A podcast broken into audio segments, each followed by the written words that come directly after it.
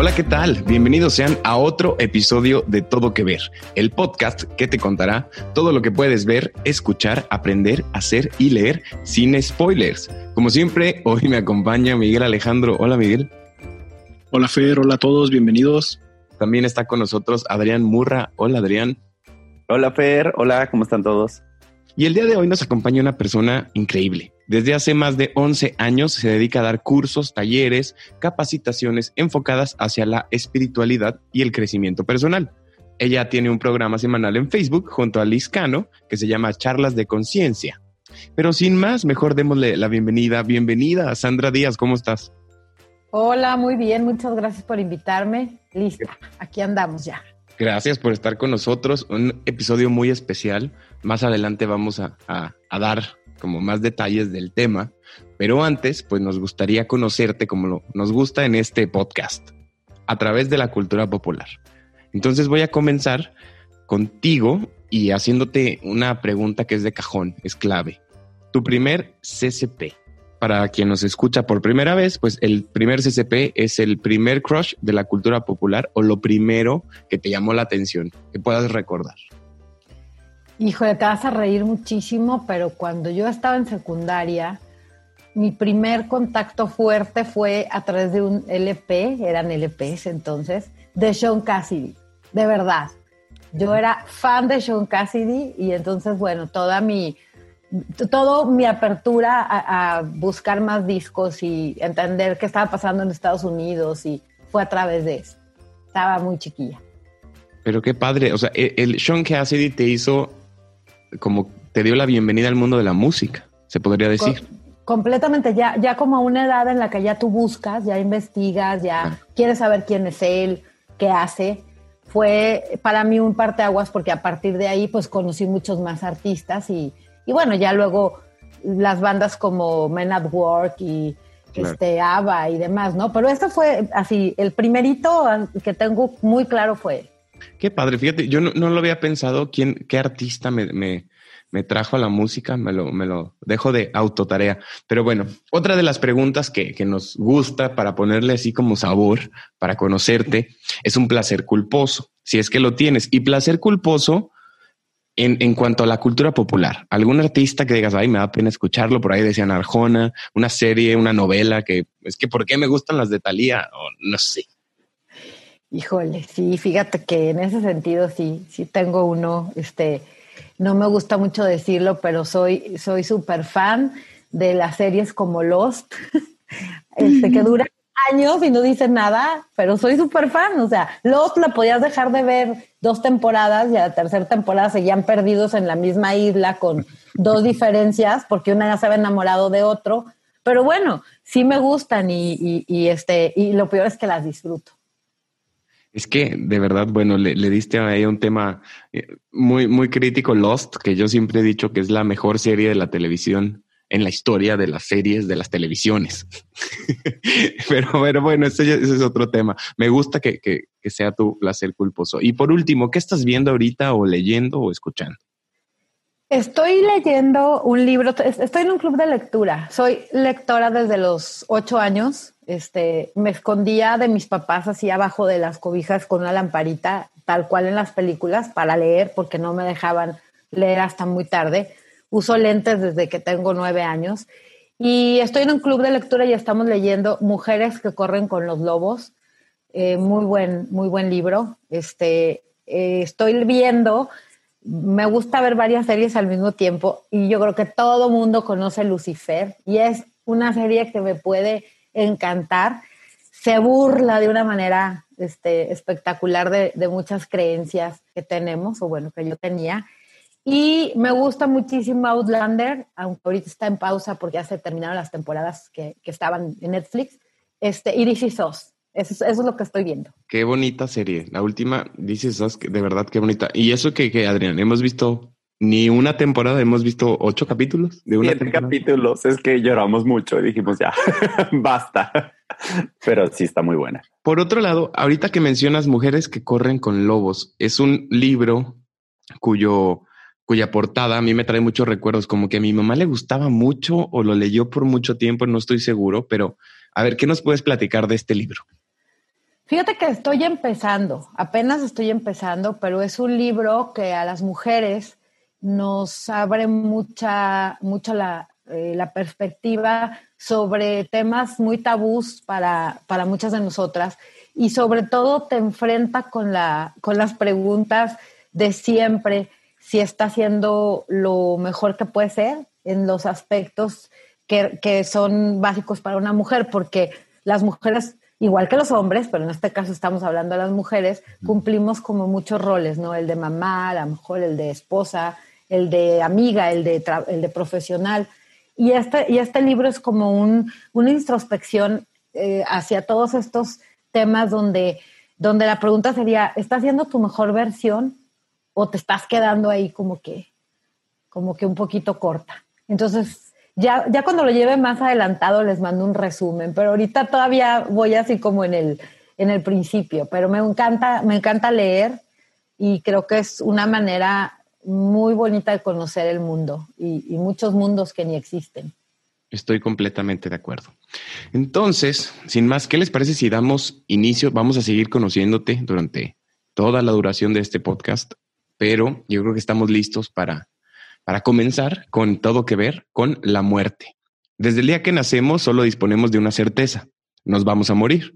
A través de la historia, el ser humano ha sobrevivido al traumatismo causado por la conciencia de su muerte, inventando dispositivos adaptados a la visión del mundo de cada época. Primero la magia y la brujería, después la religiosidad y hoy la técnica que por otra parte tiene algo de magia y religión, puesto que la medicina se ha convertido en la verdadera religión de la era moderna. A medida que la creencia en la inmortalidad se debilita, va surgiendo el mito compensador de la supervivencia biológica. La imagen de la muerte abandona el orden moral, el pecado, para instalarse en el terreno natural y su transgresión, la enfermedad. William Gladstone, un primer ministro británico del siglo XIX, dijo, Muéstrame la manera en que una nación trata a sus muertos y te aseguraré con exactitud matemática la misericordia de su gente su respeto por las leyes de la tierra y su lealtad a ideales más altos. ¿Están de acuerdo con lo que les estoy diciendo? ¿Qué opinan ustedes? ¿Qué es lo primero que les viene a la cabeza cuando hablamos de la muerte? Empecemos contigo, Sandra. Lo primero que me viene a la cabeza cuando hablamos de la muerte es eh, la imagen del altar de, muertos. O sea, a mí e, e, esa imagen colorida, eh, acompañando inclusive el viaje. Me gusta, no, no, no, me gusta ver a la muerte como algo, algo trágico, aunque es una pérdida y aunque es dolorosa. Yo, yo mm, prefiero verla como, como algo simbólico y tiene que ver con las creencias de cada quien, ¿eh? porque yo sí creo que solo es un como, como un eh, tránsito, un o sea, un camino, no es el final. Por eso yo creo que la puedo ver así. Estoy de acuerdo, estoy de acuerdo. Eh, cuando hablamos de muerte pensamos en finales casi siempre y hemos visto a través de la cultura popular que no siempre sucede así, ya sea mito o realidad. Miguel, ¿qué es lo primero que piensas cuando hablamos de la muerte? Híjole, pues se me vienen dos imágenes a la cabeza. Una es eh, una película de, Pedro Infante gritando Torito Simba tratando de levantar a su papá. Dos imágenes desgarradoras que, yo creo que se quedaron conmigo desde el momento en que las vi hasta ahorita. El simplemente hablarlo me da como escalofríos, me, me da como querer llorar, no lo sé. Y también pienso en un, a mí, yo, a mí me gustan mucho las frases, así como Sandra, me gusta mucho leer y sobre todo me gustan las frases. Y pienso en una frase que me gustó mucho de un libro de Mario Benedetti, el de la tegua, que dice que hay una especie de reflejo automático en eso de hablar de la muerte y mirar enseguida el reloj. Porque, no sé, quizá no tenga mucho sentido, quizá no diga mucho, pero al momento de que yo la leí dije, oh, sí, cierto, a pesar de que no sé si lo he hecho, pero no sé, a mí se me quedó grabado como que sí, empezamos a valorar, en cuanto hablamos de la muerte, empezamos a valorar la vida, ¿no?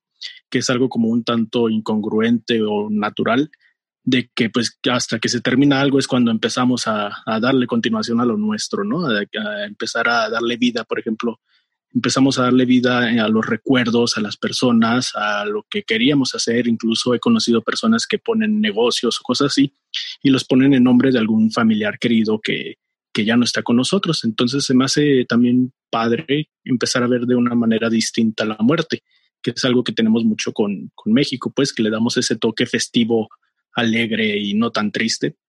Y otra cosa que se me viene a la cabeza es, ya se los he mencionado mucho, pero es el libro de, de Caitlin Dog, la que está en YouTube como Ask a Mortician, de Pregúntale a una funeraria. Eh, ella habla acerca, hizo como una especie de viaje, investigó qué se hace con los muertos en cada región o en distintos países, distintas ciudades. Y de verdad, si pueden, léanlo. Se llama From Here to Eternity, de aquí a la eternidad. Y habla de eso, de de, porque muchas veces, o al menos yo tenía como que esa idea de que en todos los lugares o lo cremaban o lo enterraban, ¿no? Y ya te das cuenta que hay distintas costumbres en distintos lugares de cómo tratan a sus muertos. Y pues eso es básicamente, bueno, también hablando de Coco y el libro de la vida, ¿no? Lo, lo típico que podemos hablar de la muerte actualmente. Pero no sé, tú, Adrián, ¿qué se te ocurre cuando hablamos de la muerte?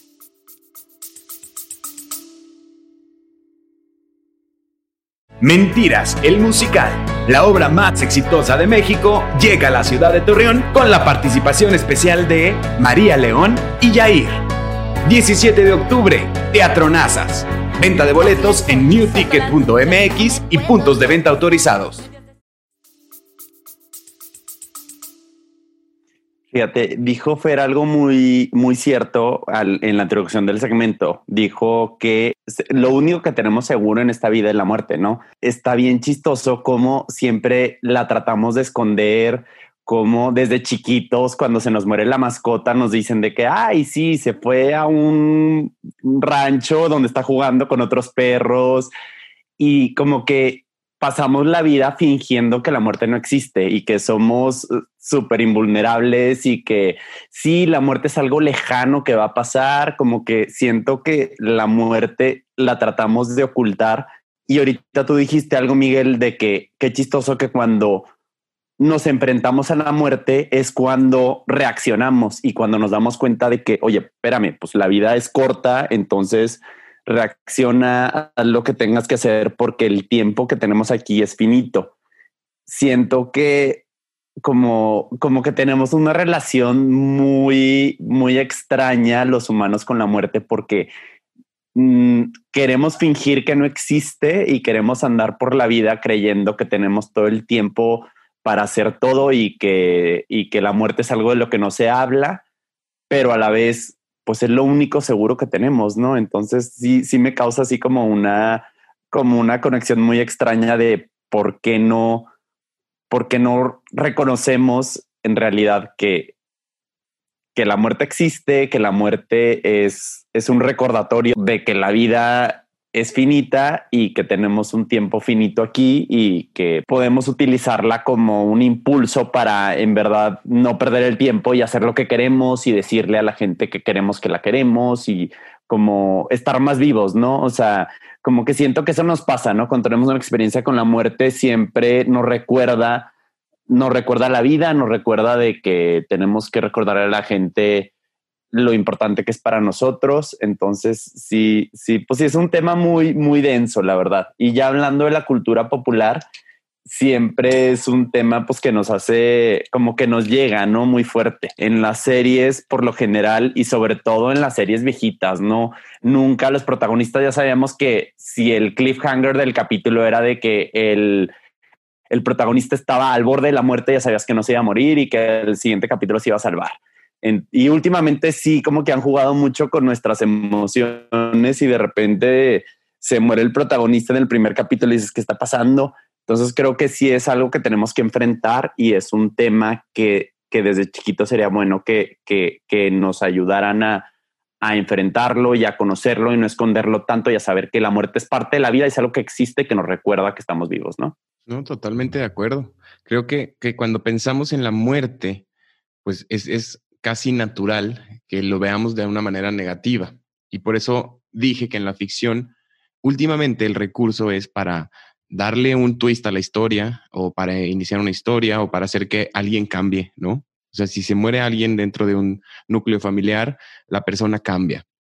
Cuando no debería ser el punto, pero sí debe de generar como un, sí debe de activar algo en nosotros que cuando vemos a la muerte de cerca, digas o aprecies, como decía Miguel, la muerte o, la vida. Entonces son dos caras de una misma moneda que al mismo tiempo cuando pensamos en la muerte, yo me acordé mucho de la mitología griega y de, de Thanatos, el este dios de la muerte, que la regalaba como si fuera algo bueno. O sea, era, su regalo era dar, dar la muerte porque usualmente era para enfermos, dejaban de sufrir, usualmente era para como este regalo de otra conciencia, ¿no? Si lo vemos de una perspectiva filosófica, morirse no es dejar de existir, sino es trascender y, cambiar y, toda esta cosa. Si lo vemos de cerca, sobre todo creo que en estos tiempos, que este año, sobre todo 2020, que hemos vivido la muerte realmente muy cerca, las enfermedades realmente muy cerca, también por eso dudábamos en hacer este, tema en este podcast, pero creemos que, justo ahora que, estamos viviendo una situación tan eh, terrible en, Torreón y en México y en el mundo, es importante hablar como de las cosas que puede traer la muerte, ¿no? En, en experiencia personal, creo que haber convivido con una muerte cercana sí me trajo cosas buenas. Y yo nunca diría, ay, se los dije en algún momento, nunca diría, qué bueno que me pasó pero sí aprecio el cambio y la evolución y el cambio de, mente a los 14 años que, me, que me hizo como pues todo esto que tenía que vivir y madurar de cierta forma. Quizás si hubiera leído más, quizás si hubiera platicado más o si en mi familia hubiéramos hablado de la muerte de alguna manera más natural, no tendríamos estos cambios tan fuertes. Pero eso lo vamos a ver yo creo que mucho más adelante. ¿Qué les parece? Para, para no irnos a un tema tan denso y empezar como a, jugar con, con, la cultura popular, que es lo que nos gusta. Hablemos de películas que traten de con la muerte, con el duelo, por ahí. ¿Qué es lo que podemos pensar, Sandra? ¿Trajiste algunas películas, series? Claro, claro, es que este, pues es un tema que además aparece casi en todo, porque pues la muerte está ligada a la vida. Mientras más consciente seas de tu, de tu muerte, más consciente serás de tu vida, porque pues al final una, una va con la otra. Y para, para darle así como, como también un toque, que es a mí lo que me gusta, este ya un poco espiritual. Hay una película que yo creo que fue un ícono en mi vida que se llama El misterio de la libélula, donde sale Kevin Costner. Y Kevin Costner es un, un hombre enamoradísimo de su esposa, que, no hay que spoilear, pero este, voy a tratar de así darle, darle la vuelta para no entrar al, al, meollo del asunto. El caso es que eh, él, empieza a tener señales de algunas cosas que, que ella le quería decir antes de irse. Entonces, plantea la posibilidad también de que no todo, no todo se, se termina cuando, cuando llega eh, al fin el cuerpo, cuando el cuerpo se queda aquí, sino que traspasamos una barrera. Esa es una película que, aunque es viejita, yo la ponía mucho en mis, en mis clases de filosofía en la prepa y a los chavos les encantaba porque, porque tocas con, una posibilidad que todos en algún momento vivimos. Yo, yo viví la, muerte de mi primo eh, Valente, que era torero y, y, murió a los 19 años, a una edad en que no te debes de morir o sea, y, menos siendo famoso y menos... Y creo que ese acercamiento con, este suceso me hizo abrir los ojos a muchas cosas, sobre todo al deber ser consciente de que es, es inevitable eh, y, tratar de, de, hacer que cada día valga, que cada día cuente, porque al final pues se trata de que, de que hagamos y gocemos y, disfrutemos. Esa es una película que me encanta. Hay otra película que también es muy viejita, pero que también es muy buena, que se llama Más allá de los sueños, de Robin Williams. Y esa película me encanta porque ¿qué tal que la muerte sea lo que tú crees que es? O sea, lo que, lo que cada uno plantea como una creencia, al final sea eso. Entonces, bueno, esa, esa película, por supuesto, este, e, es de, cuando yo la vi la primera vez no le entendí nada, la tuve que volver a ver como dos veces para entenderle. Es que es profunda, o sea, si es una película, bueno, en ese entonces a mí no, me pareció muy ligerita, me gustó mucho. Este, y fíjense que ahorita que decían de series y ya, bueno, como ya viniendo un poco más a lo actual, hay una serie japonesa en, en Netflix que se llama Hola y adiós mamá. Y está bien interesante porque plantea la cultura, o sea, cómo ellos, los japoneses, ven la muerte y los japoneses creen en la reencarnación, tienen esta creencia. Entonces, está buenísima la serie porque es entre simpática. Claro que te cansas de oír tanto, tanto el idioma que no entiendes porque no hay español, no la puedes poner en español, te la tienes que aventar con subtítulos en inglés. está muy interesante saber cómo cómo otros, otros, eh, otras culturas eh, ven esto de manera tan distinta, cómo sus, sus urnas, sus cementerios son tan diferentes a lo que nosotros eh, tenemos aquí, cómo ellos hablan, platican con su gente que ya no está aquí. Y bueno, es, es al final una historia muy bonita y, sobre todo que dije, cuando yo la vi dije, ay, me encantaría esa posibilidad, me encantaría que esto fuera real y que, y que de veras te pudieras comunicar. Y bueno, hablando de libros que pues no lo puedo evitar porque son mi, mi, mi hit, JJ Benítez, eh, el autor de Caballo de Troya y todos estos este, bestsellers en su época, acaba, bueno, sacó el último libro que sacó, se llama Acuerdos eh, acuerdos y pactos, pactos y acuerdos.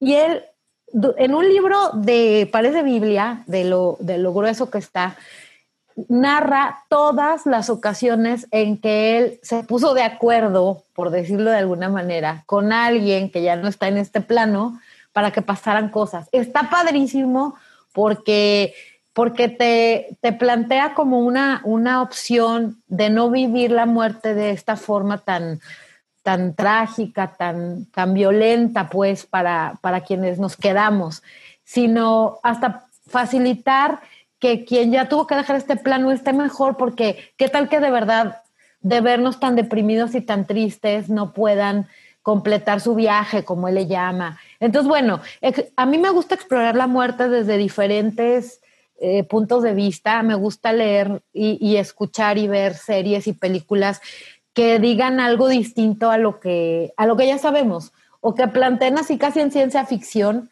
cómo sería este tránsito. Me, parece una manera interesante de, abordarlo. Sí, oye Sandra, ¿no has visto la película de, Discovery que está en Netflix? Es que yo también soy muy fan de la, eh, de hecho es mi película favorita, la de Más allá de los sueños. Ah, y esta de Discovery, y lo que me gusta de, de, esa y de esta de Discovery es que como que ponen su propia visión sobre la muerte, sobre el qué pasa después de la vida. Y sí, esa de más allá de los sueños es eh, también cuando yo la vi me quedé un poco traumado de lo padre que está y más porque empieza, esto no es un spoiler porque literal es el inicio de la película, así que imagínense cómo está lo siguiente. Empieza con que el esposo, Robbie Williams, se muere eh, en un accidente y para esto también los hijos ya estaban muertos. Entonces empieza con ya tres muertes de un principio. Y te quedas como, ¿y de qué se va a tratar esta película si ya están muertos los personajes principales? Pero sí, sí se lo recomiendo mucho. Y ve esa que te digo de, Discovery, sale, eh, se llama Jason Segel, creo, creo que te va a gustar bastante. Ya lo había mencionado en algún capítulo anterior para que la vuelvan a ver. Yo, me, eh, tomando la cultura popular, obviamente pienso en El Señor de los Anillos, porque creo que pues ese libro fue escrito durante la guerra. Entonces, obviamente, Tolkien le tocó vivir muchísimas muertes perdidas, incluso en la película que salió recientemente de él, hablan de eso, que pues eh, ahora sí que todos sus amigos murieron en la guerra. Y recuerdo eh, uno, una escena de, del rey Theoden, que, es, que se muere su hijo y está hablando con Gandalf, y le dice que ningún padre debería enterrar a su hijo, que no es algo natural. Y si te pones a pensarlo, pues sí suena extraño, ¿no? Porque pues por lo general, eh, pues los padres son los que mueren de viejos y luego los hijos se convierten en el padre, que de repente va a ser el abuelo y así avanzando. Pero al fin y al cabo, pues es algo natural, no hay una regla exactamente de cómo es el orden de que uno se va a morir. Y Gandalf lo menciona también en, en la tercera película, me parece, con Pippin, que le dice, ah, nunca pensé que este sería el fin y Gandalf le dice así como que el fin, esto no es el fin, dice como que es, este es, como que la muerte es un sendero por el que hay que atravesar. Y me llama mucho la atención porque creo que en muchísimas creencias se maneja como eso, el Mictlán es como un, un camino para llegar al Mictlán, en la mitología egipcia también, que tenías que pasar por ciertas pruebas, de que pesaban tu riqueza o tu valor con una pluma para ver si eras digno de atravesar al inframundo. Entonces me llama mucho la atención esta parte de que, pues sí, en sí todos, todos ven la muerte como un paso más a algo que no conocemos. ¿Y qué otra película pudieras recomendar tú, Adrián? ¿Qué te recuerda cultura popular? siempre, la verdad, me acuerdo de un capítulo de una serie, se van a reír un poco, pero es un capítulo de Buffy la Cazavampiros. O sea, ya es por ahí de la quinta temporada. Digo, mucha gente no ha visto la serie, pero se imaginan por el título que es. Es una chava que mata vampiros y hay monstruos y hay brujas, pero justo por ahí de la quinta temporada, a la mitad más o menos, ocurre una muerte de uno de los personajes principales. No les voy a spoilear quién, pero es una muerte de causas naturales. Entonces, después de estar viendo cinco temporadas donde está Buffy y todos sus amigos matan vampiros y se enfrentan a monstruos y a dioses y a muchos seres sobrenaturales. En este capítulo donde se enfrentan a la muerte de un personaje principal, de un, de un personaje que es del círculo de ellos, por causas naturales, te lo ponen de un punto de vista en verdad muy como muy drástico y muy la muerte sucede, les pasa, es algo que les sucedió, es algo que no es reversible porque muchos personajes que habían muerto en la serie por causas sobrenaturales pudieron revivir, pero en este caso es como algo súper finito. Entonces, este, siempre que veo ese capítulo, desde la dirección, las actuaciones, la musicalización, me causa un shock, sobre todo porque está sumergido en un mundo como muy, muy este, de fantasía y de repente te ponen un capítulo sin música donde te ponen algo que no es reversible, donde te enfrentan a una situación súper real, donde un personaje, de hecho, que, que es un este, X, que era un monstruo de venganza y que se volvió humano, empieza a hablar de su, su versión de la humanidad y de cómo los humanos enfrentan la muerte, que en verdad te lo juro, cada vez que la veo, la veo yo, yo, creo que he visto ese capítulo como siete veces y cada vez que lo veo en ese diálogo de ese personaje, berreo como si fuera la primera vez que lo viera. Y, creo que ahorita, como decían, este, me dio, me causó mucha curiosidad, Sandra, que mencionaras este, la película esta japonesa, porque creo que la muerte o la concepción que tenemos cada quien de la muerte va muy arraigado a la cultura que tenemos y en la que crecimos. Entonces, sí es muy chistoso que en México la muerte hacemos chistes y las calaveras y hay culturas donde creen en la reencarnación y hay otras donde hablan de, de que la muerte es un paso, algo más allá. Y creo que como la muerte es algo súper desconocido porque tenemos mil teorías de lo que pueda pasar, pero no sabemos exactamente qué es lo que está más allá, es, es lo que nos causa, dependiendo de cómo crecimos o de las creencias que tengamos, eso es lo que nos causa la muerte. O sea, como que depende mucho de, de, qué cristal lo veas. Sí, sí es algo difícil de enfrentar, pero siempre hay que creer en algo, ¿no? O sea, estamos aquí por algo y, Mm, las vivencias que tenemos, lo que dejamos en la gente que conocemos, las experiencias que nos dejan nuestros seres queridos, se quedan aquí, ¿no? Entonces va alguien y, y, su energía o su espíritu, como lo quieras llamar según tu, tu religión o tus creencias, ahí está. Entonces creo que lo importante siempre es creer que hay algo más allá y tener fe en eso y así poder utilizar la muerte como algo bueno y algo que te sirva en tu vida en vez de como algo trágico, ¿no?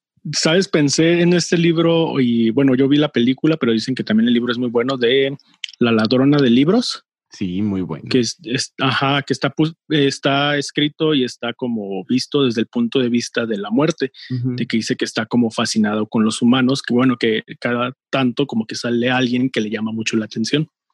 Entonces creo que también es como eso, ¿no? Siempre pensamos como en la muerte como algo, algo distinto dependiendo de lo que creamos, lo que leamos, lo que escuchemos. No lo sé. Fer, ¿tú qué opinas? No, sí, digo, ese, ese libro me, impactó. Me acuerdo mucho de leerlo hace ya algunos años y me, me gustaba mucho. Y un poco fuerte por la situación en la que vivían en, Alemania, pero muy bueno. Quien, quien Creo que sí lo vamos a tener que recomendar muy pronto, si no es que en este episodio, pero una de las películas, tengo dos que, son como películas acerca de la muerte que me llegaron cuando las vi y creo que son eh, buenísimas. Creo que si alguien pasa por un duelo, es de las cosas que le diría, creo que tienes que ver esta película, no para sanar, sino para entender otras ventanitas o otros como mundos que, que han sucedido.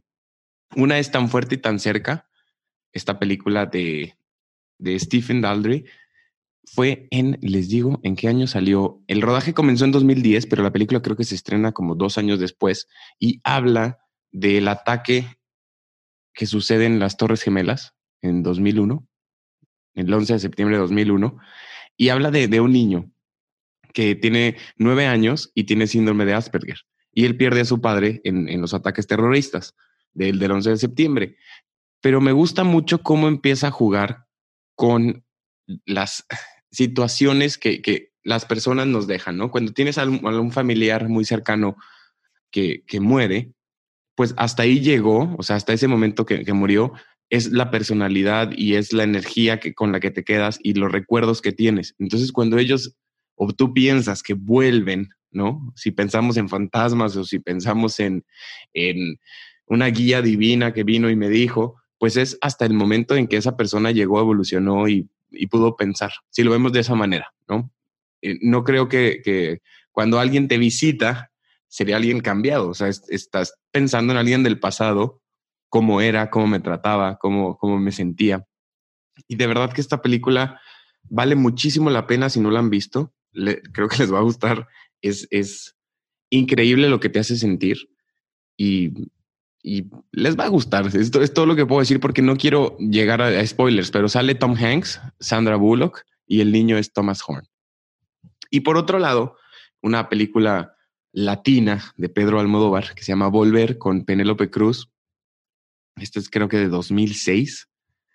Esta habla de dos hermanas que quedan huérfanas de chicas y de repente la mamá que, que muere se dan cuenta que las venía como siguiendo desde la cajuela, o sea, se mete al carro de la cajuela y se les aparecen cuando se mudan y les empieza a dar como direcciones y consejos de madre. Está de verdad, es la madre de, Soledad, de, de Sole. Penélope Cruz siempre me ha gustado lo que hace, el Modóvar también siempre me ha gustado lo que hace, pero esta película que se llama Volver es como un poquito de darle cierre a, a la creencia esta de, que los muertos no pueden descansar si dejan como situaciones por ahí, que tiene que ver también con el Día de Muertos, ¿no? Y tiene que ver con cuándo pueden cruzar para acá y ayudarnos. Eso sería en México. En esta película, pues lo, lo hace cuando ellas regresan al pueblo y ahí es donde se, se como que escucha, se supone, les, les, platico, no es spoiler, escucha que van a ir al pueblo donde vivían y dice, yo también voy y es mi momento y de repente aparece. El, pueblo me da risa que se llamaba Alcanfor de las Infantas, pero que ahora se van a, Madrid. Entonces, eso es un chiste que lo van a entender cuando vean la película. Pero creo que sí, esta película también ganó mejor película de lengua extranjera en 2007 en, la, academia o los, los Oscar. Y es muy importante que también pensemos en la muerte, como alguien, alguien lo dijo, no sé si fue Sandra o fue Miguel, que cuando pensamos en la religión o en, la ayuda divina, pues imaginemos que todos venimos de, una madre, ¿no? Y de un padre. O sea, eso es, eso es también natural y obvio. Entonces, cuando creemos en algo más y alguno de ellos, ya sea abuelo, bisabuelo, pues pensemos que también quizá ellos nos están mandando mensajes o nos están ayudando de alguna manera. Es una bonita forma de pensar en la muerte, ¿no? O sea, no, no sé si Adán y Eva, pues no sé, nadie les ayudó, se supone, o quién le... Pero, pero bueno, ese es, ese es otro tema. sí. Fíjate, fíjate que ahorita que tocas ese, ese punto, es que es muy diferente enfocar la muerte a través de la religión que de la espiritualidad. Hay una frase que, que seguro la han oído que dice que la, que la religión es para los que no quieren ir al infierno y la espiritualidad es para los que ya estuvimos ahí. Entonces, es muy distinto la visión que tienes desde, desde una perspectiva o desde la otra, porque nos guste o no, la religión tiene sus, sus leyes, sus de aquí, aquí te encasillas y de aquí no te puedes salir porque al final es, pues es una, es, seguir formas. Y en la espiritualidad pues tienes la posibilidad de, de experimentar, de, de, abrir tu mente a otras cosas. Y yo creo que ahorita, ahorita mencionó Adrián algo súper, bueno, muy importante, súper interesante hasta de explorar porque la muerte es densa, o sea, no, no, no hay manera, aunque la, aunque la podamos aligerar, es, es un tema denso, ¿no? ¿no? No, nos gusta. Como decían desde el principio, no nos no hablamos, no te sientes a la, a la mesa. Yo le digo a mi hija, por ejemplo, cada rato, mi amor, cuando yo no esté, no, espérate, espérate, espérate, no me digas eso. Pues es que te lo tengo que decir porque no le gusta, o sea, es, un tema que te, que te confronta, pero es la pregunta, o sea, es la pregunta, porque nadie ha ido y regresado lo suficiente como para informarnos ahorita en Google o en, o en, en, algún sistema este, lo que queremos saber. No se puede. Entonces sigue siendo la pregunta que la ciencia, el arte, la, el cine, la literatura, pues se va a dar vuelo hasta que, hasta que realmente no haya una posibilidad de comprobar y, pues bueno, este, creo que no, no sé cómo la habría, pero es un tema muy interesante. Por, eh, seguirá siendo la pregunta que nos hagamos todos, porque a lo mejor en otro plano ya no necesitamos cuestionarnos nada. Mientras estemos aquí, siempre queremos saber lo que no, lo que no, a lo que no tenemos acceso. Y antes de, ya, ya me extendí, pero no me podía quedar con la, con, con esto de decirles, hay un libro que es de los más actuales que he leído, que se llama Morir para ser yo, de Anita Morjani, y ella narra una experiencia que tiene cercana a la muerte. De hecho, está en coma, eh, no me acuerdo si dos semanas, y todo el proceso que ella vive durante ese, durante ese tiempo es impresionante, es impactante porque te lo está contando. No, no es un libro de literatura, es un libro para que para que abras tu mente y puedas como vivir con ella lo que ella vivió y dices, si eso es, wow. O sea, si, si lo que ella está planteando es, qué maravilla. Entonces, bueno, creo que, creo que es, es, importante que tengamos como, como esta apertura de mente para, desde la espiritualidad, plantearnos y, y jugar con estas ideas, pues todo lo que sea posible. Hasta la idea de la reencarnación es interesante. Y muy buena. La otra vez que, decíamos, Adrián, y si renacemos en moscas y nomás vivimos un día, pues ya, ya, renaceremos en tortuga. Oigan, ¿qué les parece si para dar término a este bloque uno, vamos a ver qué es lo que está sucediendo en el mundo alrededor de un minuto y ya regresamos. Las series en la nueva normalidad. En días pasados se estrenaron las nuevas temporadas de las populares series This Is Us y The Good Doctor, las cuales se unieron a la tendencia de incluir en sus historias el tema de la pandemia y la manera en que sus personajes se enfrentan a la situación actual, ocasionando reacciones divididas entre el público y la crítica. Algunos elogiaron la manera en que se aborda un tema tan relevante, mientras que otros creen que la ficción debe de ser una distracción y un escapismo a la realidad que estamos viviendo. La popular cantante Ariana Grande rompe su propio récord. Con el lanzamiento de su sexto material discográfico titulado Positions, nos vuelve a sorprender al ocupar los primeros 14 lugares de la lista de las canciones más escuchadas en Spotify con todos los temas del disco, tal y como sucedió con su álbum pasado, Thank You Next. Retrasan una vez más el estreno de la próxima película del agente 007, Sin Tiempo para Morir. El film, protagonizado por Daniel Craig, que originalmente se estrenaría en noviembre del año pasado, cambió su fecha de lanzamiento al 2 de abril de 2021. Craig, en entrevista para Jamie Fallon, declaró que el motivo de los múltiples cambios de fecha es que el público pueda disfrutar de esta película de la forma más segura posible. Netflix vuelve a apostar por una personalidad de la música. Tras el éxito de Luis Miguel la serie, la popular plataforma anuncia el estreno de Selena, basada en la vida de la estrella del Tex-Mex. Selena Quintanilla, uno de los íconos más importantes de la música latina, La serie, protagonizada por la actriz Christian Serratos, se estrenará el próximo 4 de diciembre. Y estamos de regreso en Todo que Ver, estamos hablando de Todo que Ver con la muerte. Y es que en la época prehispánica el culto a la muerte era uno de los elementos básicos de la cultura. Cuando alguien moría era enterrado envuelto en un petate y sus familiares organizaban una fiesta con el fin de guiarlo en su recorrido al Mictlán. De igual forma le colocaban comida que le agradaba en su vida, con la creencia de que podría llegar a sentir hambre durante este trayecto. El Día de Muertos en la visión indígena implica el retorno transitorio de las ánimas de los difuntos, quienes regresan a casa, al mundo de los vivos, para convivir con los familiares y para nutrirse de la esencia del alimento que se les ofrece en los altares puestos en su honor. En esta celebración de Día de Muertos, la muerte no representa una ausencia, sino una presencia viva. La muerte es un símbolo de la vida que se materializa en el altar ofrecido. En este sentido, se trata de una celebración que conlleva una gran trascendencia popular, ya que comprende diversos significados, desde filosóficos hasta materiales. Para ustedes, ¿qué serie, película, libro o canción representa mejor su idea de la muerte?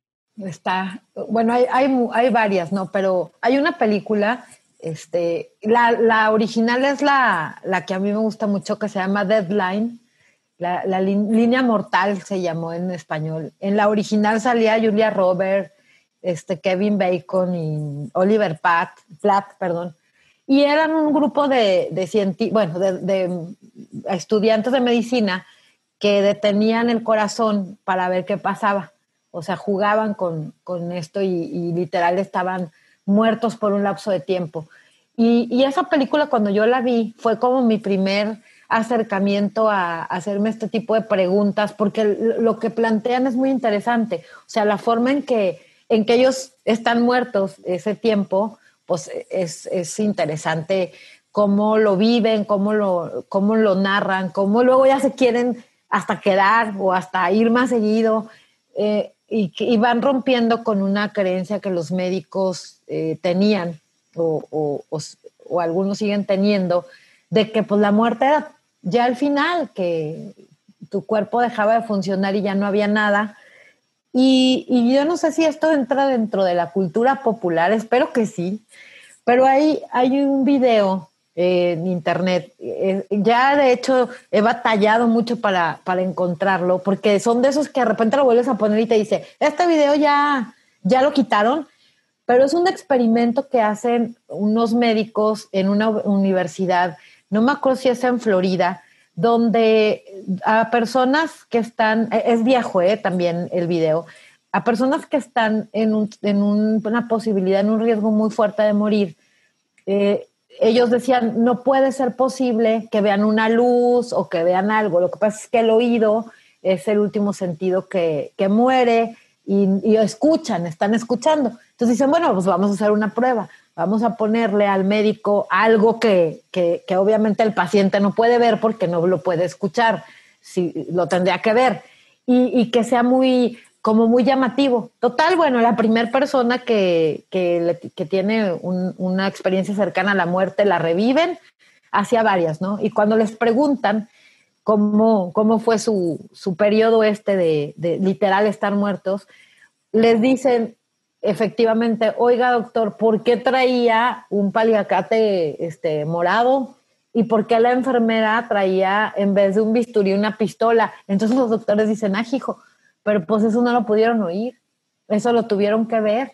Entonces empieza desde ese momento, que estamos hablando de 1974 más o menos, todos estos libros de vida después de la vida que fueron varios, varios tomos que, que, salieron a la venta en 1975 por ahí, empieza como un boom a este, a este tipo de preguntas y al cambio de creencias de muchos médicos que ya no se cerraron a la idea de, de que no era posible, porque científicamente todo se tiene que comprobar. Entonces, científicamente, pues ya era una duda. Ahora, ¿cómo, cómo le hicieron? Y esta película de Deadline te plantea que tú te ves, o sea, que, tú tienes como, como un desprendimiento y estás viendo todo lo que está sucediendo. Y esto es lo mismo que, que ligado más o menos en el tiempo hicieron en este experimento, como para, para ver si podían encontrar algo. Y otra película maravillosa, maravillosa, que ya es, es de romanticona, y,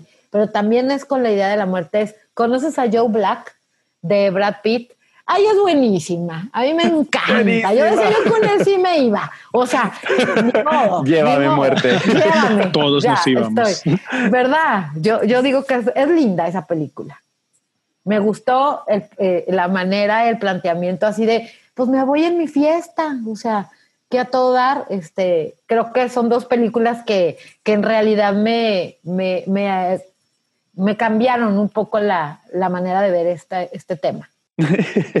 sí, también me encanta la de Joe Black, que la verdad era una de las que tenía en mente.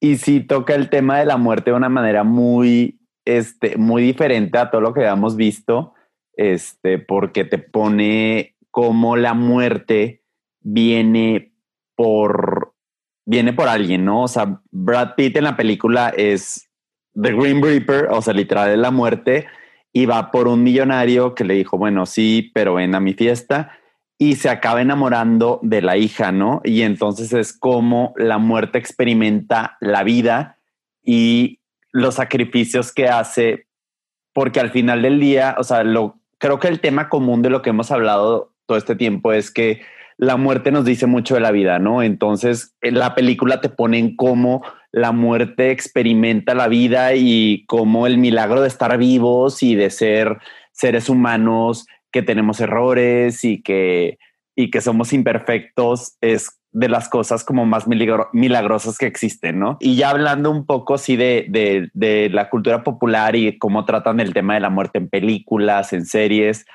creo que a mí en lo personal siempre me impacta más la muerte cuando es en una serie. ¿Por qué? Porque una serie siento que la ves en varios capítulos sobre todo si es una de esas series que las ves semana a semana y porque sientes que ya conoces a los personajes y son gente que invitas a tu casa y que ya sientes que son amigos tuyos.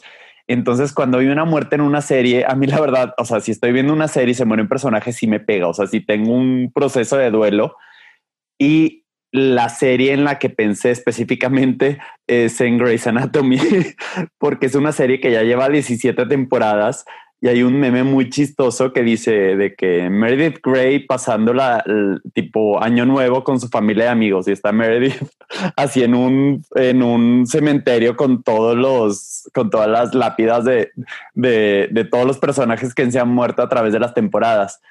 Pero sí es muy chistoso como en esa serie, este, cómo han hecho tantos personajes entrañables y que a pesar de que ya lleva 17 temporadas, te encariñas con ellos y cada vez, pues ya el actor ya dice, ya, ya, hice cinco temporadas, 10 temporadas, ya no voy a dar más años de mi vida esta serie y se salen o los corren por escándalos, pero como Shonda Rhimes, la escritora, encuentra una manera de que te encariñes con ese personaje a pesar de que sabes de que estás viendo esa serie sabes que se va a morir el personaje. O sea, que la única que es que no se va a morir es Meredith.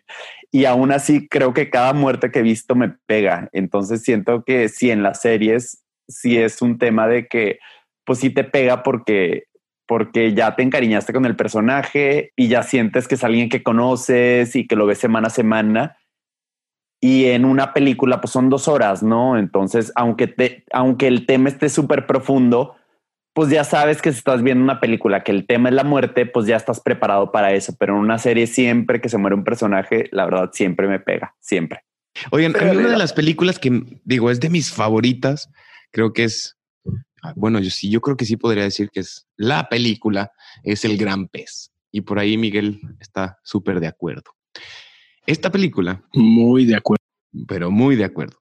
Esta película es tan importante eh, en mi vida y en también es que yo solo puedo hablar como, como de estas situaciones de perspectiva de realismo mágico, que es lo que también me encanta y a lo que más atribuyo a la muerte, que en, en el gran pez, para no spoilear tanto tampoco y no ser tan, tan, tan gacho. Es como, bueno, es, es, dirigida por Tim Burton, eso creo que ya tiene peso, pero es como que la fantasía y la realidad juntas se dan la mano para llevar una historia muy conmovedora de la muerte de un, de, de pues sí, de, del padre o del papá del protagonista, que le sirve muy bien para unirlos de una manera muy especial en ese momento que les queda juntos, ¿no? Creo que, que platicarles un poco más sí sería un spoiler, pero esta película comienza de una manera, termina de otra, e, explica un poco de, imagínense que, su papá, su abuelito o alguien les está contando una historia de, de su vida y te la empiezas a imaginar, porque de eso se trata la película, pero tiene unas frases, tiene unas eh, actuaciones. Miguel, eh, ¿estás de acuerdo? ¿Estás? Esta creo que es la película de la muerte. Sí, la verdad que sí. Hay una escena que a mí me partió el corazón, igual que esta que de, Torito y de Simba tratando de despertar a su papá, que es cuando está en Latina el señor y que se mete la señora con él, así como pues para abrazarlo. Pues no, no es nada como sexual ni nada, solo se mete como el señor le gustaba mucho el agua y la señora se mete con él y lo abraza y es así como que, ay, no, mi corazón. Entonces sí, la verdad es una muy buena, muy buena película esa que mencionas. Esta película es de 2003, dirigida por Tim Burton y escrita por John Agast y tiene las actuaciones y tiene las actuaciones de Ewan McGregor, Albert Finney, Billy Crudup, Jessica Lange, Marion Cotillard, Alison Lohman, Steve Buscemi y Elena Bonham Carter.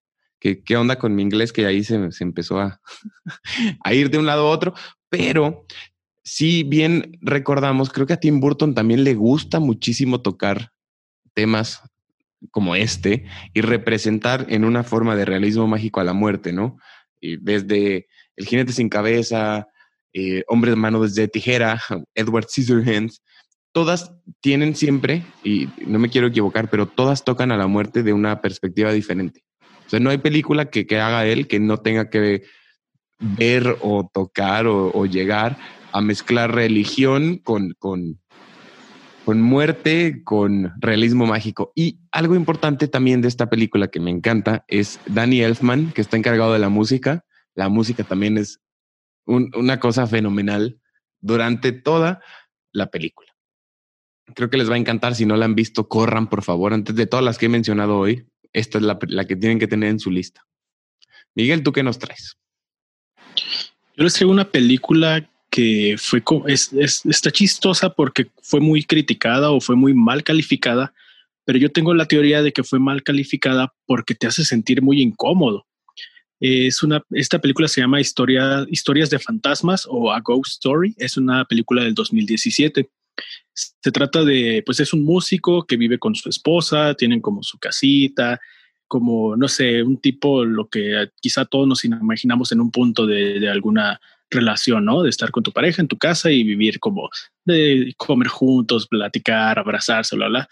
Pero el esposo o el muchacho fallece y regresa como fantasma, pero no es como un fantasma eh, literal se levanta de la cama del hospital y todavía trae la sábana y así se queda toda la película. Pero lo, lo, interesante de esta película es que pues te pone como una perspectiva distinta, ¿no? Obviamente nosotros no sabemos cómo es estar muertos ni cómo es ser un fantasma. Entonces este es el punto como que yo creo que trata de tocar la película, así como que eh, pues tú no sabes cuando estás muerto que estás muerto.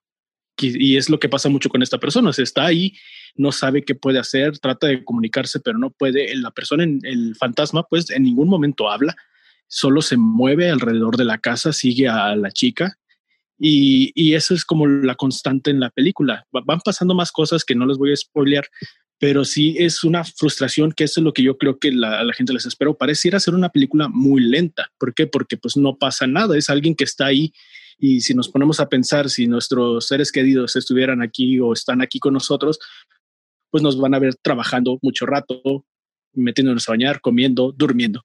Entonces, es, no es como que, ah, mi vida es muy interesante. Ajá.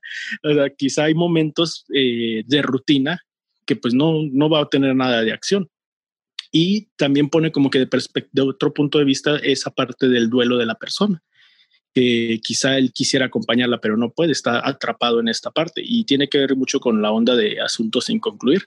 El final, si la ven, el final, díganme qué les parece. Muchos, bueno, yo me quedé muy frustrado porque no, eh, pues es como que gira en torno a una cosa en específico la película y al final pues sale esa cosa en específico, pero no la podemos ver y se acaba y es como que, ¿qué era? ¿Qué decía? ¿Qué? Entonces véanla para ver qué, qué tan frustrado se sientes, que creo que eso es lo que pasó. Muchas personas buscábamos o queríamos algo distinto, una resolución, algo que dijéramos, ah, ok, ya me quedé tranquilo. Pero creo que esta película hace eso, te deja abierto ese tema, te deja abierto el, pues si te mueres, eh, no sabes qué puedes hacer al respecto con la persona que está viva y no sabes si puedes intervenir. Incluso si nos vamos ya a ondas paranormales de eh, fantasmas y todo eso, pues no, no, no sabemos cómo se pueden comunicar, no sabemos si hay una comunicación exacta. Entonces creo que eso es lo interesante de esta película. No es una película de miedo, no es una película de, de suspenso, de hecho la manejan como romance, drama, algo me va por el estilo, pero se la recomiendo bastante, la verdad es un punto muy distinto a todas las películas en general, tiene calificación como de 5 en, en Rotten Tomatoes y en Netflix como 6, cosas por el estilo, pero véanla y juzguen ustedes mismos qué le parece, pero véanla con este punto de vista de que no es una película que te va a dar como una respuesta. Quizá te haga generarte más preguntas. Claro, y es la peli. Claro, pues es que creo que de eso se trata la muerte siempre, de qué nos va a pasar, ¿no? Y de ahí viene el miedo. Pero ahorita que, que mencionabas, hay dos vertientes. Hay una que no me gusta en México y siento que no solo en México pasa por todos lados. Y otra que, que sí me gusta, como tú lo dices, como el creer en algo o que pasaron a algo mejor eso sí me da mucha paz, me da mucha tranquilidad, pensar que yo también en algún punto voy a llegar a otro nivel, voy a desbloquear el nivel 50 oro platino premium. Lo que no me gusta de, de varias cosas, bueno, lo que no me gusta del tema, de este tema de la muerte, es cuando alguien muere y se le perdonan muchísimas cosas y se convierten en, en santos y, en, y los veneran y, y, ya no puedes hablar mal de ellos por, o de ellas porque ya murió, ¿no? Entonces ya por, por morir, ya todo es bonito y todo es mágico y qué, qué buena persona fue y ta, ta, ta, ta. Esta parte no, no la, no la, mi, mi mente no la condona sea, cuando, cuando creo que las personas han hecho cosas malas, pues siempre las van a haber hecho. No porque mueran, dejan de haberlas hecho. Por ahí, e, esa parte, no sé qué ustedes qué opinan, pero a mí sí me causa problema cuando de verdad hay, hay, escucho historias de gente muy mala y, bueno, es que ya murió y pobre. O sea, y también el pobre es como, pero ¿por qué pobre? Pues se murió porque todos nos vamos a morir. No tienen, en primera no tiene nada de pobre y en segunda él hizo lo que quiso y lo hizo porque quería. O sea, y si lo hizo mal, pues lo hizo mal y tiene toda la culpa, ni modo. Pero no sé.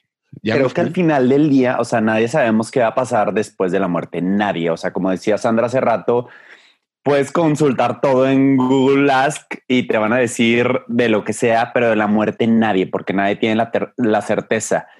Y hay muchas teorías y filosofías y creo que ahí tenemos que agarrar siempre, o sea, lo que más nos conviene es agarrar la que más sea productiva para tu vida. Y en lo que mencionabas tú de que cuando alguien se muere se le perdona todo, creo que a veces no es productivo porque si se te muere alguien cercano y tienes temas no resueltos con esa persona, se muere y es como, no, ya perdónale todo porque se murió y es un santo. Pues no, o sea, al final del día era un ser humano como todos, que todos nos vamos a morir que tenía sus defectos y a lo mejor esos defectos nos afectaron. Entonces siempre es necesario enfrentarlos y poder incluso enfrentar a esa persona aunque ya no esté aquí y resolucionar esos problemas que teníamos o esos temas pendientes, ¿no? O sea, creo que el tema de la muerte no anula todo lo que conllevan las relaciones humanas. Entonces sí, sí tenemos una tendencia en esta y en muchas culturas de decir, ya se murió y santificarlos y decir, ay, sí, tan bueno que era. Pues no, al final del día era un ser humano como todos y todos nos vamos a morir y tenía defectos y virtudes. Entonces, sí, lo más productivo y lo más sano es decir, ok, ya no está, pero si tú tienes temas pendientes con, con, esa persona por la, la relación que tenías con él o ella, verlo como lo que fue. O sea, y al final del día no sentirte culpable por decir, oye, me trajiste todo esto bueno y me trajiste todo esto malo y, y esto me afectó y esto me ayudó y enfrentarlo como es, ¿no? Este, y hablando ya en sí de la muerte, también creo que es, es importante que, que convivamos con ella y que no, no la escondamos, ¿no? O sea, que no, que no tratemos de, de, ocultarla y saber que aunque es algo con que todos vamos a tener, tratar de, de, utilizarlo de la manera más que nos ayude, ¿no? Porque al final del día, pues no sabemos qué es lo que va a pasar pero las ideas de la muerte que no nos sirvan, al final del día no nos, no nos, van, a, no nos van a producir nada bueno. Entonces, mientras te sirva y tú estés aquí y te sirva esa idea que tienes de la muerte, úsala. Y si no te sirve, deséchala. Eso que decías ahorita, este, Fernando, de, de que luego se, se, va la gente y, y resulta que queda un santo. Yo creo que es un tema mm, personal, o sea, no, no sé, me ha tocado mi familia que, bueno, para no hacer tan específica, me ha tocado ir a, misas donde el padre pues prácticamente está beatificando a la persona que murió y tú sabes que, que no fue así. Entonces, pues yo lo que nomás lo que digo es, pues bueno, espero que, que ya estés en un mejor lugar, que, que pues lo que sabe, lo que hiciste ya lo hiciste y nunca en mi perspectiva o en mi, en mi imagen cambia. Pero bueno, este, creo que mucho de los, como de, de, los papás, de los, de los abuelos. Y hay un tema, a mí me gusta mucho este, últimamente el tema de las constelaciones familiares, porque al final la familia es como un sistema, funciona como un sistema y, cada quien tiene un rol. Y cuando no reconoces que alguien hizo algo, pero pero lo reconoces, o sea, dices, mi tío fulanito, pues era, era un trácala, y sí le gustaba esto de la robadera, sí sabemos, pero pertenecía a mi familia, o sea, sí es de mi familia. Entonces, es como si, como si realmente tu sistema estuviera sano, porque cuando lo tapas y, y, escondes y dices, no, no, no, eso nunca sucedió, eso nunca pasó, pues entonces estás bloqueando algo que no, está, eh, no es sano. Sin embargo, por ejemplo, mi abuelita, en, mi caso, en el caso de mi familia, pues siempre decía que X persona era un santo, sabíamos que no. Ay, no es que esa historia la tengo que platicar. Por favor, la tengo que contar porque si no me, voy a quedar así. Mi abuelito tenía un, tenía un vecino, mi abuelito tenía ochenta y pico de años, pero era una mujer súper sana, murió a los 103, nada más échenle. Y tenía un vecino que el vecino pues, pues era medio, medio traviesillo. Y entonces eh, iban muchas niñas a su casa y mi abuelita siempre decía, ay, es que es tan guapo. Pues no, no iban precisamente porque fuera guapo, iban precisamente porque les vendía otro tipo de cosas. Pero pues mi abuelita en su ignorancia no sabía y lo amaba. Un día se le ofrece sal, entonces le, toca a la, a la, persona que lo atend, que, que, vivía en, el, en la casa de él y le dice, pásele. Y pues ella, pues curiosamente, ¿verdad? Y ándale, que al ratito toda la boca este tamaño y así nos dimos cuenta. Pues cuando, cuando, de verdad, no, no es broma. Un día que, que, lo fueron a buscar ya en, en otro plan, la, la justicia, gracias a Dios mi abuelita no estaba en su casa porque dice, yo lo hubiera abierto, o sea, yo lo hubiera escondido en mi casa porque lo, lo quería muchísimo. Entonces, cuando, cuando mi abuelita se eh, estaba ya este, enferma ya, se acordaba mucho de él y decía, es que de verdad para mí fue como un hijo. Y sí, sí, sí lo fue. Mi abuelita fue una mujer súper longeva, por lo que les digo, y, con mucha claridad sobre la muerte. Y eso es algo con lo que yo quería terminar esta participación. Mi abuela, por el lado de mi papá, era psicóloga, la, la primera mujer psicóloga en este país, con seis hijos, bueno, no la primera mujer psicóloga, la primera doctora en psicología que estudió con seis hijos ya este, la, carrera. Y mi abuelita, la mamá de mi mamá, una mujer de fe, este, muy tranquila. Cuando a las dos les tocó su proceso de muerte, mi abuelita, la mamá de mi mamá, que tenía una creencia, una fe, etcétera, murió súper tranquila, ya, yo creo que ya su corazón dijo ya, o sea, 103 ya estuvo, en cambio, mi abuelita, que era psicóloga, que no tenía una creencia, que, que pues por su propia educación nunca se permitió creer en Dios ni en nada, tuvo, batalló mucho, estuvo algunos días, este, pues en este proceso y no fue igual. O sea, yo, yo, que, yo que puedo compartir esta, esta visión de los dos, es importantísimo que de verdad te formes una idea, o sea, que en realidad creas, tengas una creencia en algo, porque hace, yo creo que hace la diferencia en el momento de la transición para que te puedas despedir en paz. Creo, creo que fue una gran diferencia entre, entre, entre lo que yo pude vivir con ellas. Así que bueno, pues, pues sí es un tema que habría que, que masticar mucho en la vida. Pues es que, este, no sé. Es que la clave yo creo que está en que todos los días digamos, ¿cómo quieres que te recuerden?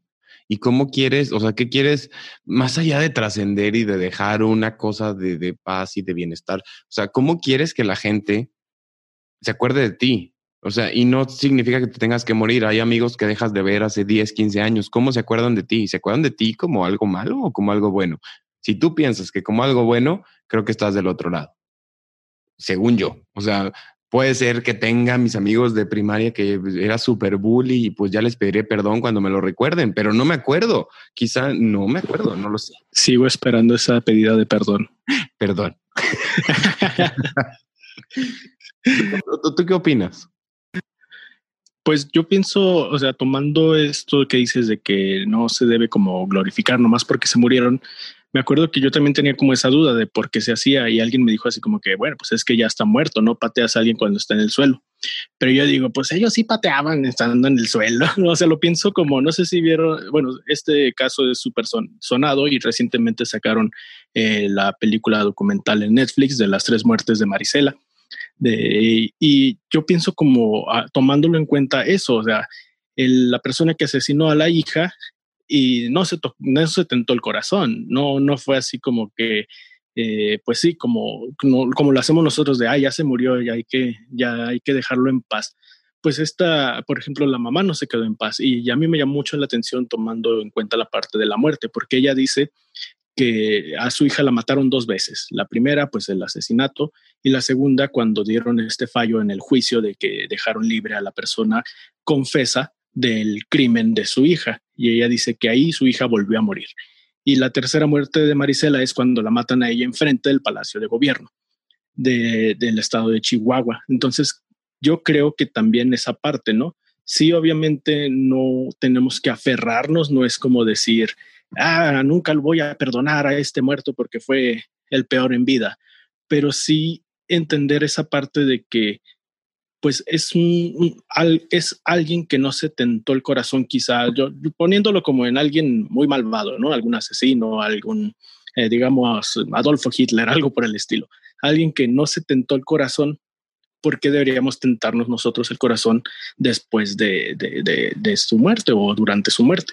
Obviamente estoy a favor de él, pues no guardar corajes. ¿Por qué? Porque tampoco se trata de hacer tu vida el odio hacia él, o sea, de que de, tu pierdas tu paz por querer que él sea odiado por todos cuando quizá pues nunca va a pasar. Siempre va a haber personas que creo que hasta incluso dentro de la misma creencia van a decir, ay, no, es que qué tal si me viene a embrujar, ¿no? O sea, que, que me escucha y viene y, ah, tú, me, tú estás hablando mal de mí. Entonces creo que sí hay que reconocer, como ya lo mencionaron los tres, reconocer cómo fue esa persona. Como dijo Fer, cómo fue recordada en base a sus acciones en vida o como la frase esa del, del primer ministro, ¿no? De, de, de dónde era, de, de, bueno, la que dijiste al principio, de Inglaterra, de ver en realidad cómo fue esa persona con sus vivos y con sus muertos. Y ya de ahí podremos saber en realidad qué clase de persona fue. No sé, es lo que yo creo. ¿Qué opinan ustedes? Sí, me parece que creo que este es e, el punto de quiebre donde podemos hacer como una ligera pausa para que me den sus conclusiones en el qué opinan ustedes, pues romper el hielo y, despojarnos de creencias buenas y malas y que la paz y que la maldad. Vamos a ver la nota curiosa y ya regresamos.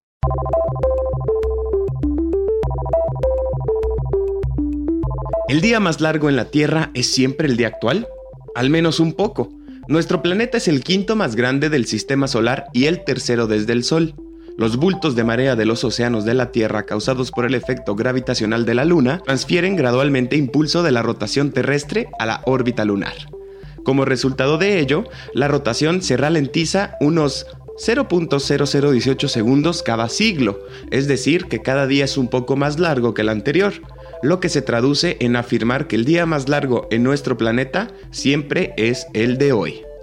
Todos sabemos que la duración del día terrestre en la actualidad es de 24 horas, que es el tiempo que tarda la Tierra en dar vuelta alrededor de sí misma, aunque si somos rigurosos, su duración real es de 23 horas 56 minutos y 4 segundos.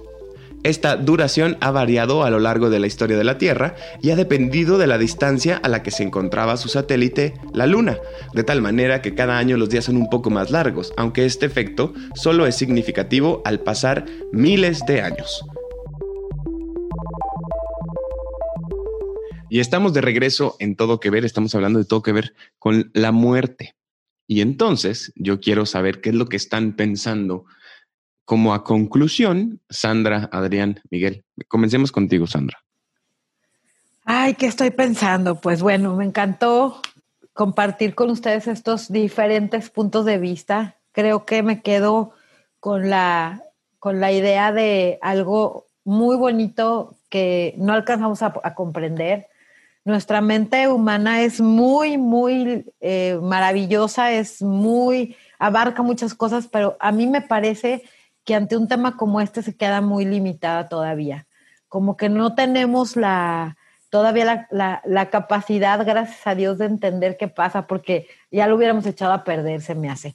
Entonces, qué bueno que, tengamos esta posibilidad de, de investigar muchísimo más en nosotros mismos, en nuestras creencias, en, nuestra, en nuestras vivencias y estemos muy atentos. Yo creo que cuando estamos listos, el maestro llega y, hay muchas señales, hay muchas cosas que cada uno de nosotros puede experimentar acerca de este tema que nos van a ir ayudando a formar un criterio propio. Hay cosas que, tú no puedes eh, decir científicamente cómo son o por qué pasan, pero que tú sabes que son así.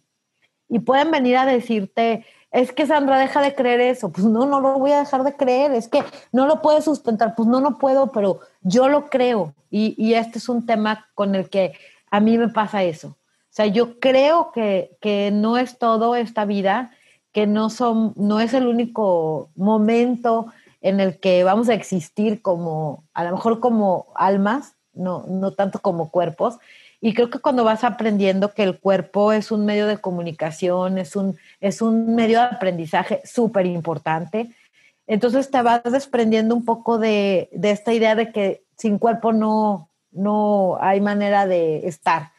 Y bueno, pues también, también me quedo mucho con, con las reflexiones de cada uno de ustedes porque creo que es bien importante abrir abrirte a, las a otras posibilidades, ¿no? Lo que ustedes comentaron me, me encanta porque son gente joven que ya se está haciendo estas preguntas y créanme que cuando yo tenía la edad de ustedes a lo mejor ni me importaba.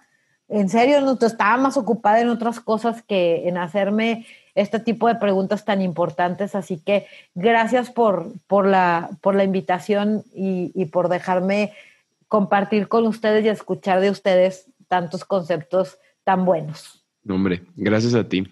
Bueno, pues creo que el tema de la muerte es un tema que en sí no tiene conclusión, pero sí creo que lo que me llevo de este capítulo es que la muerte siempre que nos recuerde la vida y siempre que nos haga sentir vivos y que nos recuerde cuáles son las cosas importantes es buena.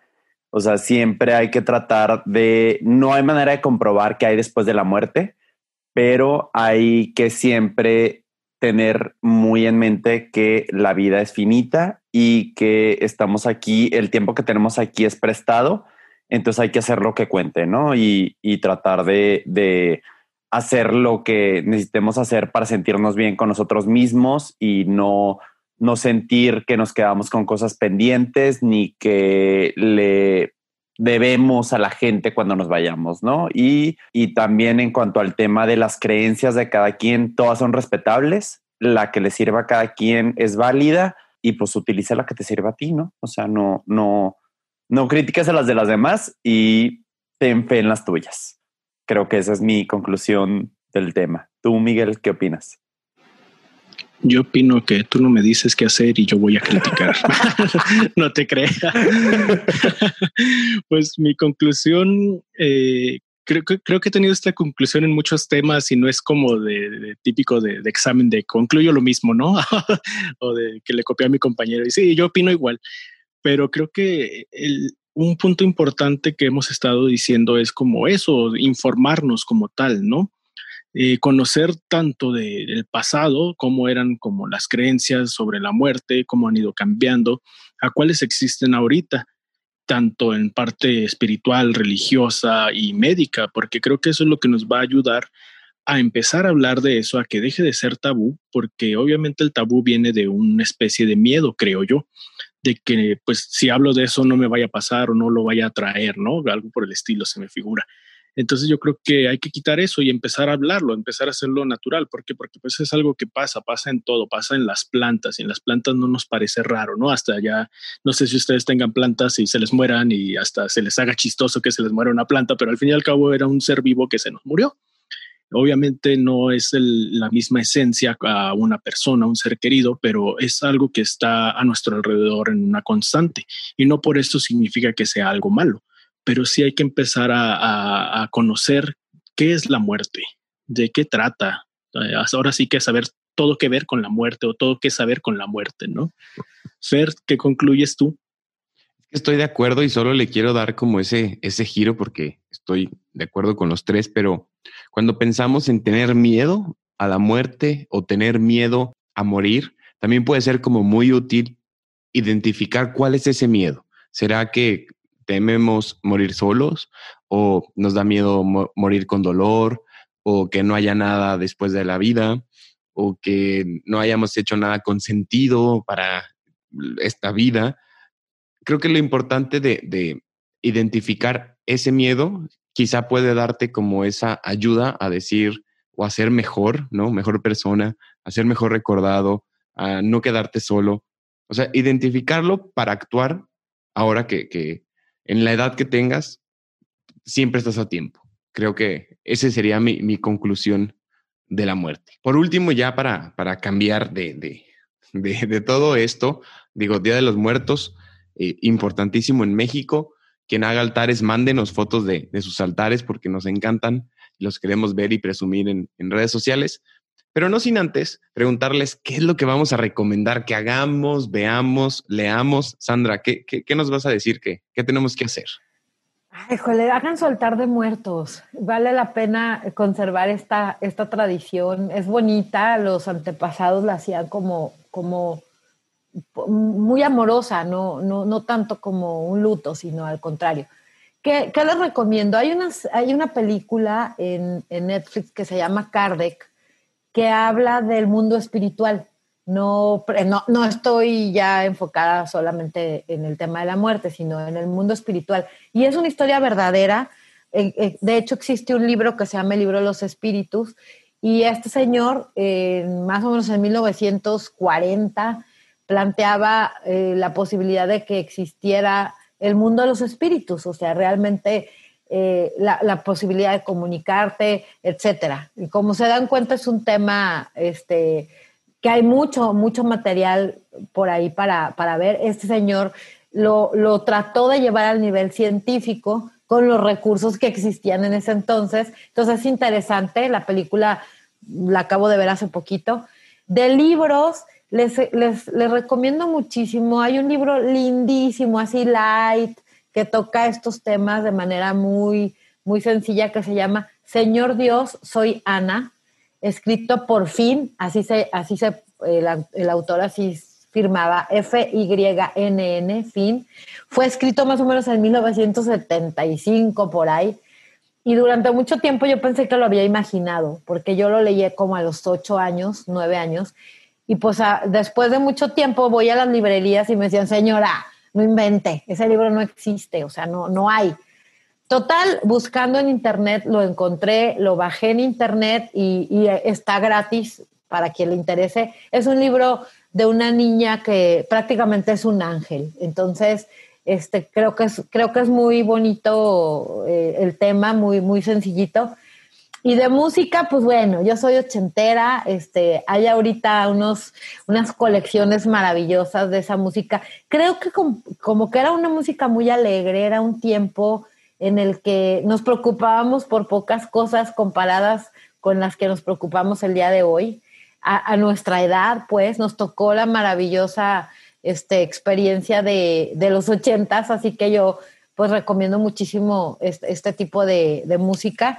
Y de series, This Is O sea, me tiene comprada, estoy fúrica porque no sale la cuarta todavía este, en México, pero plantea todos estos temas que hemos hablado, la familia, la muerte, el miedo, muchas cosas. Entonces creo que es una, una buena recomendación para, para muchos, muchos temas y profundizar en ellos. Así que pues Muchas gracias y esas serían mis recomendaciones finales. Excelentes, recomendaciones. Adrián, ¿qué nos traes esta semana? Bueno, yo traigo dos recomendaciones. Una, seguramente ya muchos de ustedes la vieron, es el primer capítulo de la segunda temporada de Black Mirror.